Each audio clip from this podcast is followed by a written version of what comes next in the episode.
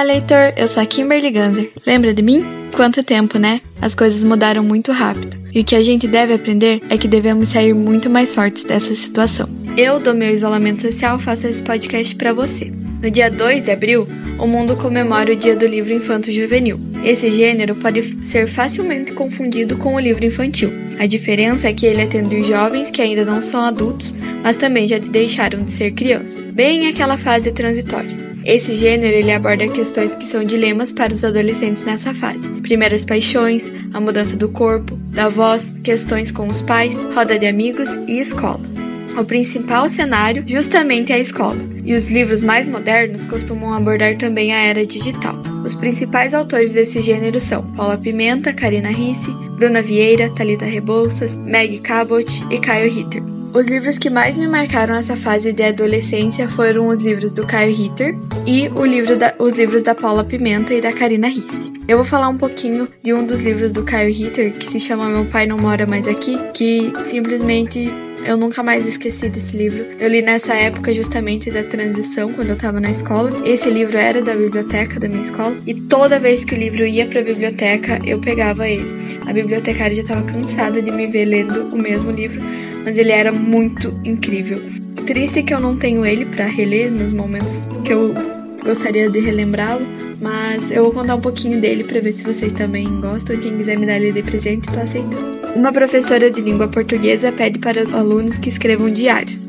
Nos diários, os alunos poderão contar sobre tudo que se sentirem à vontade. A única exigência é que tentem escrever sempre, para que não fique um longo espaço em branco ou uma grande lacuna no tempo.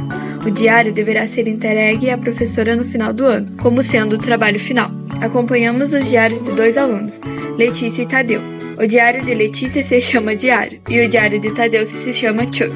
Os pais de Letícia se separaram há pouco tempo e ela ainda não aceita bem a separação, muito menos a nova namorada do pai. Boa parte do diário de Letícia é dedicado a esse tema. Ela fala sobre como a família era antes e como está agora, sobre como os pais se tratam e principalmente como a mãe dela tem reagido a tudo isso. Letícia usa o diário como uma forma de externar tudo o que sente e assim conseguir entender tudo o que está acontecendo, e ao longo da escrita o diário dela vai amadurecer bastante. Já Tadeu usa o seu diário também para falar do seu dia a dia, mas principalmente para falar das meninas do colégio. Nada de forma maldosa ele está na época em que quer namorar e achar o amor da vida dele, e ele está atrás disso. E nem sempre o nosso amor é a primeira pessoa que encontramos. Então ele vai ter aí várias tentativas. Tadeu também fala sobre seus amigos da turma, dos encontros com eles e às vezes fala sobre o relacionamento dos pais. Sua mãe é dona de casa, mas seu pai trabalha viajando, o que faz com que o veja por uns cinco dias durante o mês inteiro. Ou seja, eles perderam a proximidade e a intimidade.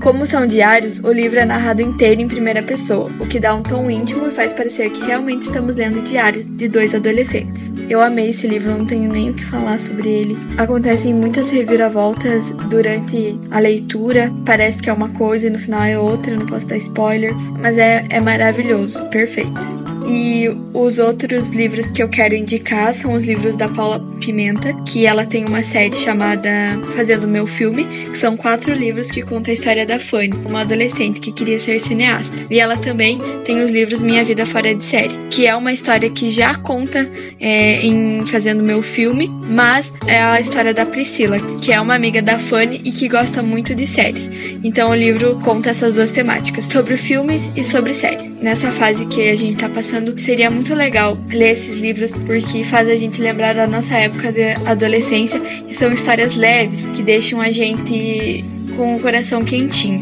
Então, essas são as minhas dicas de hoje. Espero que você tenha gostado. Não esqueça de nos seguir nas nossas outras redes sociais: Facebook, Instagram, Twitter e ouça os nossos outros podcasts no Unifavest Play no Spotify. Até mais! Unifavest. Juntos somos mais fortes.